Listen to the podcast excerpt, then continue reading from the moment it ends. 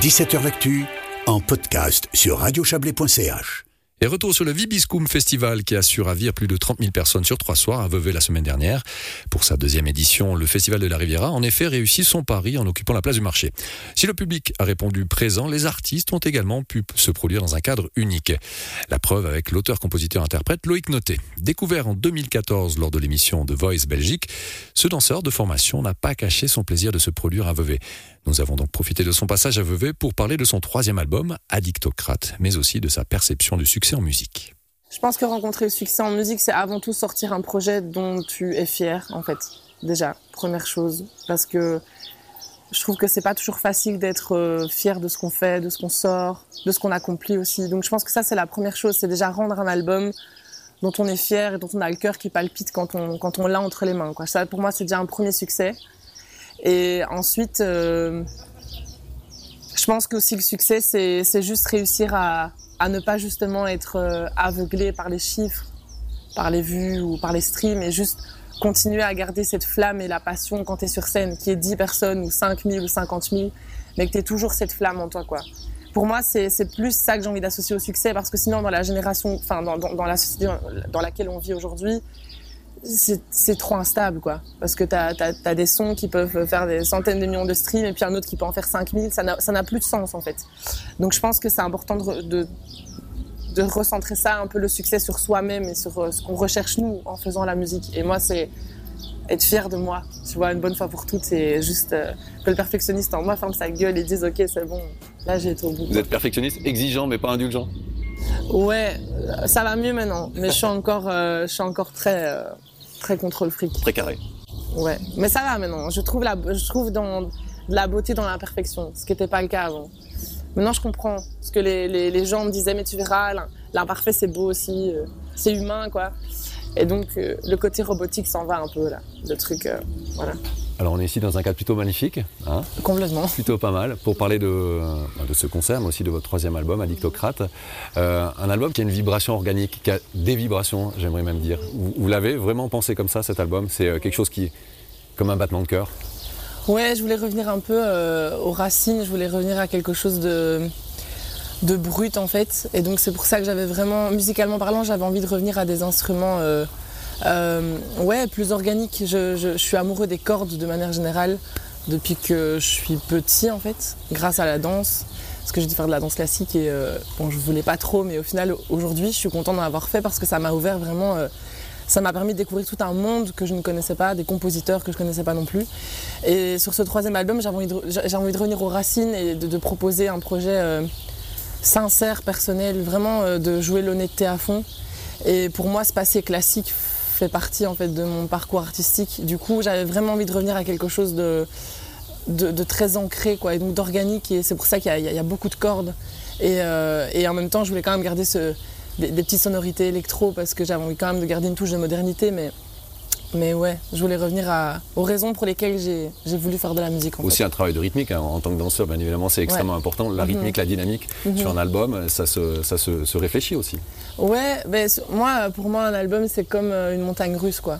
Genre, je réfléchis toujours à construire un album euh, comme on écrit une histoire. J'ai pas forcément envie d'avoir un album où, où on a l'impression d'entendre la même chanson en fait pendant euh, 40 minutes. J'aime bien avoir des sons, des sonorités différentes, des textes différents aussi et des rythmes aussi qui varient parce que je sais que sur scène je vais pouvoir m'éclater après aussi et proposer au public un, un show euh, complet en tout cas le plus possible quoi.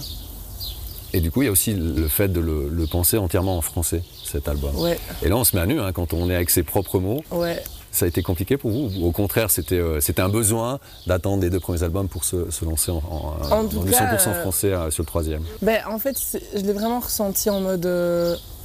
Ça s'est imposé un peu naturellement. J'ai sorti un premier titre qui s'appelle Monsieur Madame et qui a beaucoup plu au public et du coup ça m'a mis en confiance évidemment. Et euh, j'ai l'impression qu'inconsciemment euh, je savais que j'allais aller en français mais moi je ne savais pas encore. Enfin donc quand je mets euh, Monsieur Madame sur le dernier album, j'ai l'impression que artistiquement parlant mon inconscient sait déjà qu'on va aller en français sur le troisième album mais moi je ne m'en rends pas encore compte. Et donc c'est un cheminement qui se fait petit à petit. Mais euh, ça s'est vraiment imposé naturellement. Quoi. Je me suis pas dit, bon, il faut que tu fasses en français. J'avais vraiment envie de le faire. Et après, évidemment, ben là on repart à zéro parce que euh, la composition c'est pas du tout la même. Je trouve que composer euh, un titre en anglais et un titre en français ça n'a rien à voir quoi, en termes de déjà vocalement ma couleur vocale je, sais que en français je voulais vraiment explorer beaucoup plus mes graves quelque chose que je faisais moins dans mes titres en anglais et donc je voulais apporter plein de choses nouvelles et euh, il a fallu que je trouve les mots aussi qui sonnaient bien avec ma voix avec euh, donc ça a été un gros travail mais euh, mais ça a été facile entre guillemets même si le fait de creuser pour trouver des thèmes qui me parlent était un peu plus chaud parfois Donc il y a eu un travail sur le, le sens des mots, mais aussi sur les sonorités des mots en français. Ouais. Ça c'est aussi Ouais. compliqué parce que ça sonne pas forcément la même chose un mot en anglais qu'en français. Je voulais, ouais, je voulais des mots.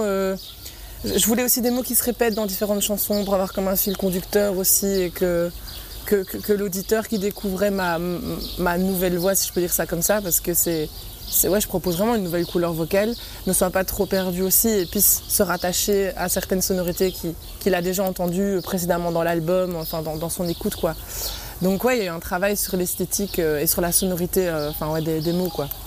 On entend parfois dire euh, qu'un troisième album ça établit un artiste, ça le, définit. Je sais pas si c'est le, le bon terme, mais ça le pose un petit peu. Le curseur il se pose dans ce qui va devenir ou ce qui va être dans, dans le futur. Est-ce que vous le voyez aussi comme ça ou pas forcément Alors heureusement, Ça c'est me- un discours euh, qui est passéiste. Non, mais heureusement, je me le suis pas dit quand je me suis lancée dans, la troisième, euh, dans le troisième album, dans la compo, sinon euh, j'aurais stressé de ouf. Euh, non, c'est vrai, ouais, mais ici, en fait, ce qui est particulier, c'est que Addictocrate, je le vois vraiment comme, comme une nouvelle page, en fait. Euh, j'ai l'impression que ce que j'ai fait avant, ça m'a servi, euh, euh, ça m'a enrichi, ça m'a permis d'acquérir une certaine expérience. Et que maintenant, avec Addictocrate, c'est vraiment une, nouvelle ère qui commence, quoi. Donc, c'est mon troisième album et en même temps, j'ai l'impression que c'est mon premier. Enfin, c'est un peu particulier, mais euh, c'est un peu une renaissance, en fait. Et le titre aussi, hein, vous aimez bien jouer avec ces, mots-là, euh, vous jouez avec les addictions de notre société. Ça, c'était important pour vous de, de mettre un tampon pour dire, ben, on est tous finalement addicts à quelque chose. Ouais, mais c'est vrai que je suis pas quelqu'un qui, qui. Je veux pas être un mora- moralisateur ou. euh, Enfin, je, donner, j'ai pas envie de donner des leçons aux gens, mais c'est vrai que je suis quelqu'un qui observe beaucoup. Et euh, bah, mine de rien, voilà, on vit dans une société qui bouge et qui évolue énormément aussi.